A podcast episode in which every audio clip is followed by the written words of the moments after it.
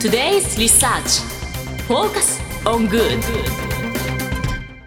さてここからは社会人ならこれだけは押さえておきたいとっておきの情報を教えてもらうコーナー Today's Research Focus on Good です今日は日本能率協会総合研究所マーケティングデータバンク情報コンサルタントの西尾さゆりさんにお越しいただいてます。よろしくお願いいたします。よろしくお願いいたします。お願いいたします。早速ですが今週のテーマ教えていただけますか？はい。今週のテーマは、アップサイクルです。アップサイクルもうでも最近必ずもうニュースとかで1週間で聞かない時はないかもしれないえ？結構ビジネス界隈では今こう注目のキーワードへえ初めて聞きました。じゃあまずはそこから教えていただきましょうか。アップサイクルとは何なんでしょうか？はいそうですね。あのそもそもちょっと語句で言うとアップとサイクルがくっついてできたあの語句になりまして、はい。サイクルというとちょっと連想する言葉としてはどんなものがありますか？自転車？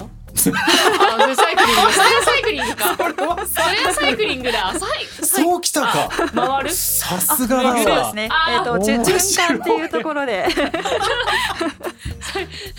サイクルね。多分そうですね。えっとリサイクルとかあの多分結構思いつきやすいかなと思うんですけどそもそもそのリサイクルとアップサイクルっていうのを同じような言葉でちょっとあの実際には内容が違う言葉になってまして、はい。リサイクルっていうのは廃棄された製品などっていうところを原材料とかエネルギー源として使って再び利用するということ。でアップサイクルについてはその廃棄された製品に新たな価値をとかうん。あとはその魅力っていうところを付加して再生するっていうことになります。いやちょっと石井さんまだちょっとまだ首かしげてるからちょっとなんかなんかイメージというか、えこんなんですかってちょっと聞いてみたいです。ーえっとじゃあ捨てられるものだったものがまた価値を生むってことですよね。新たな価値をつける、つけるするっていう。じゃあ例えばですけど大野さんが飲んだこの水のペットボトル。本来だったら廃棄するものだけど、大野さんが飲んだ水として売るとかそういったことですか？えーとちょっと微妙なところかもしれない。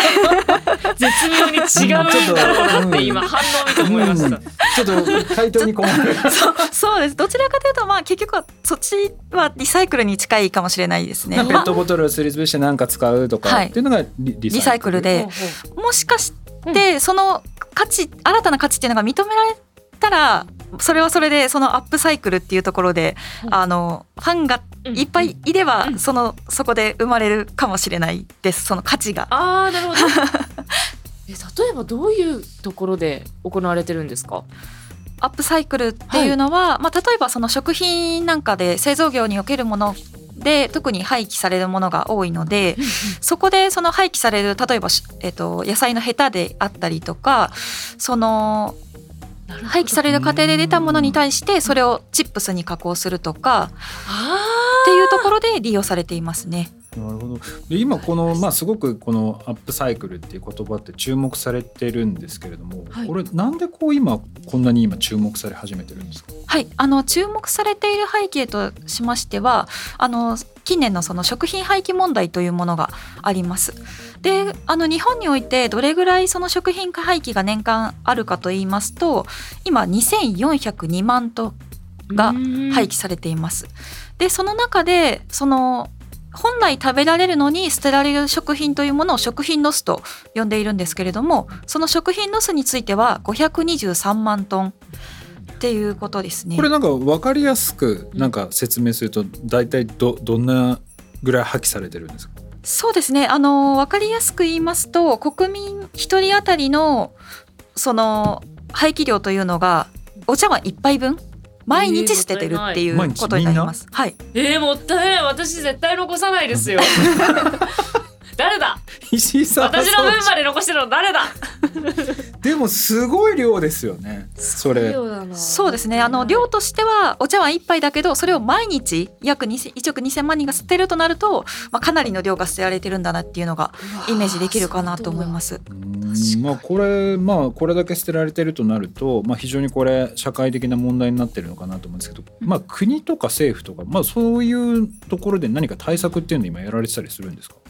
そうですね。国としてもあの食品ロスの削減目標としてある程度目標を立てて動いておりましてその目標というのが基本となる数値が2000年の数値を基本として2030年までの30年間の間にその2000年代の数値から半分に減らすという目標を立てています。具体的にそのなんか減らす取り組みっていうのは、まあ、どういうどういうことやられてるんですか？そうですね。あの食品リサイクル法というのがありましてその廃棄される製品については例えばその豚とか牛とかあの飼料に使ったりですとか肥料に使ったりっていうところとあとはそのエネルギー化ですね。メタンにしたりとかエタノールにしたりっていうところであの有効に使うっていうことでどんどんその食品ロスを削減するための取り組みが行われています。これね今結構面白くて例えばあの給食で作られたそのまあ残飯とか、はい、あとその家庭の中で発生したゴミを回収してそれを培養してこうなんていうんですか消化液を肥料に使ったりだとかあとそれをこう乾燥させてペレット化してそれを燃焼させてエネルギーコストに使っていくみたいな。そういった動きっていうのが結構企業の中で進んできてるんですよ。そうなんですか、うん、我々の知らないところで実は本当にたくさんの量のこういう食ロスっていうのが発生していて、まあ、それをうまく有効活用してるっていうのがまあ今の流れになってきてると。ただあのね、この食ロスって言ってもいろいろ内訳あると思うんですけど、何が多いと思います、うん、なんかどの領域とか。あれじゃ賞味期限とか消費期限とか。この辺りどうなんですか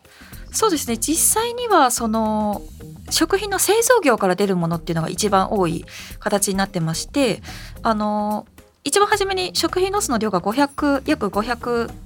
万トン近くあるという形で、うん、あの申し上げたんですけれども事業系というその企業から出るものが半分ぐらいと、まあ、家庭から出るものが半分ぐらいっていうところになります。家庭からも結構出てるんですね。ね。これでもどどうやって家庭のまあ企業側ってなんかあの対策がしやすいというか、例えば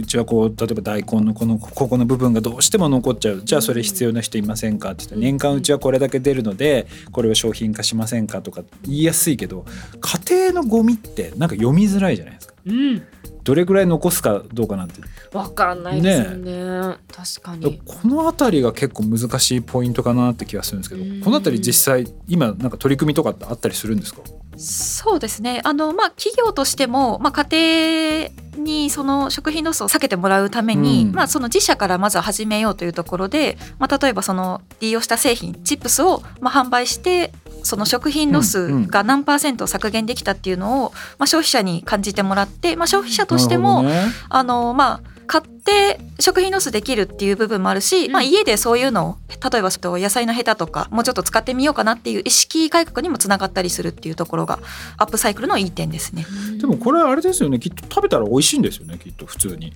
そうですね。あの通販サイトなんかでも結構その在庫がなくなるぐらいあの人気なものもありますので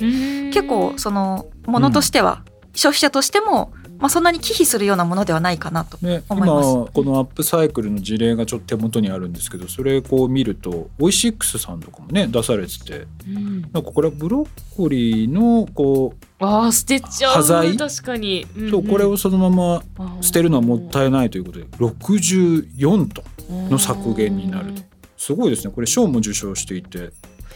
結構今これ大手さんっていうのはこういうアップサイクルっていうのは結構食品会社さんっていうのは動きとしては活発になってきてるんですか？そうですね。あのオイシックスさんもちろんそうなんですけれども他にもあのアサヒさんビール会社のアサヒさんの方で、ま、あのグループ会社様の方でアサヒユウアスさんっていう会社がありまして、まあ、廃棄されるいちごっていうのをクラフトビールにアップサイクルしたりですとかあとはその同じ地域の中で出てきたその建材で使われる端材っていうのをアップサイクルしてそのビールなんかの容器ですね。あ。のタンブラーとしてアップサイクルしたりとかっていう取り組みも出てきています。これもすごいですね。ゴミから新しい素材を作ってる。しかもこれえみかんですか？そうですね。別の会社であのスタートアップの企業なんですけれども大学発のベンチャーでファーブラ株式会社というのがありまして、まあ、そこでは果皮ですね。みかんの果皮とかを乾燥させて粉砕した後にそれを圧縮して固めてそれをその素材として生かす。例えばコースターであったりとかあのチャームっていうところで成形して作ったりっていうものを取り組みも行われています。うん。でこのちょっと資料の中でちょっと明治のカカオの未利用分のアップサイクルっていうのがあるって書いてあるんですけどこれこれどうどういうものなんですか？あこれもそのファーブラ株式会社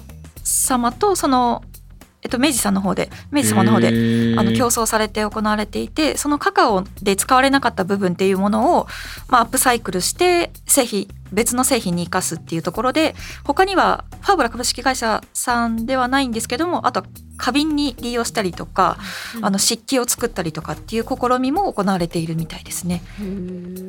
そうであとその中でちょっと私が今非常に注目してるのがこのアップサイクルの中でいくとあの愛媛製紙さんっていうところがやっている、うんはい、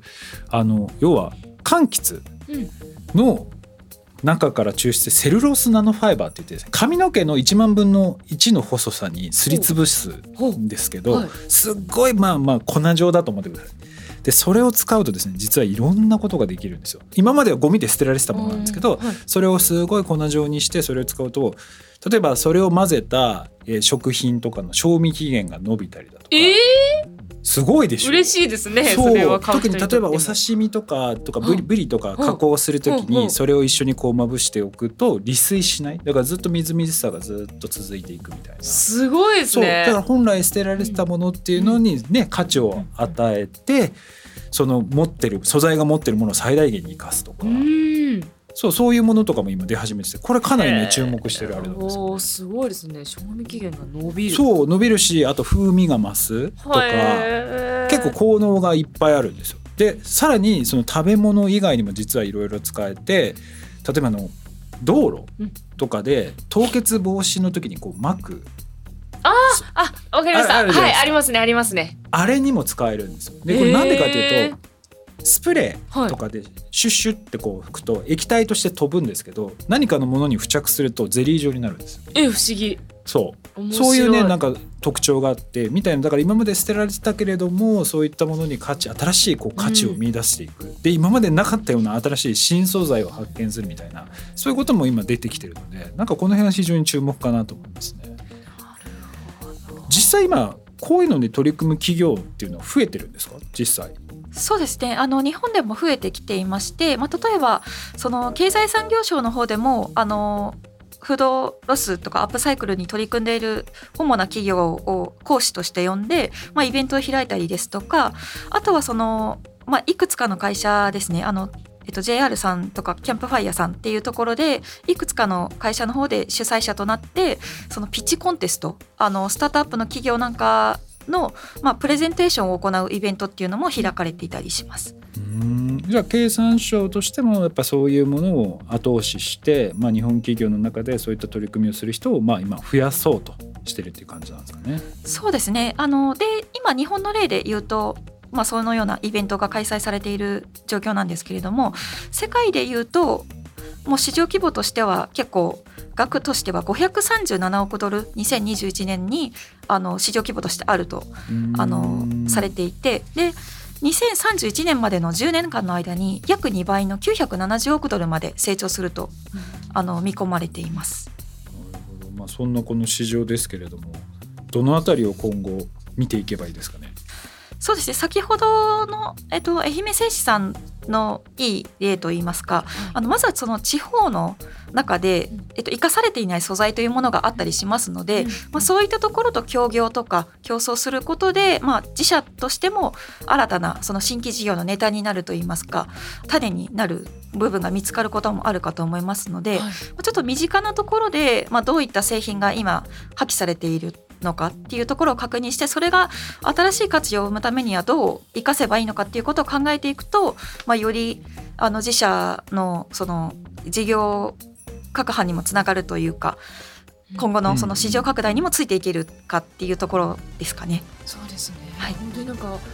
捨てるものだったらもう不要なものがビジネスに今後つながっていく可能性があるというのが分かりました。西尾さんありがとうございましたありがとうございました以上 Today's Research Focus on Good でしたそれではリスナーの皆さんいってらっしゃい This program was brought to you by 日本能率協会総合研究所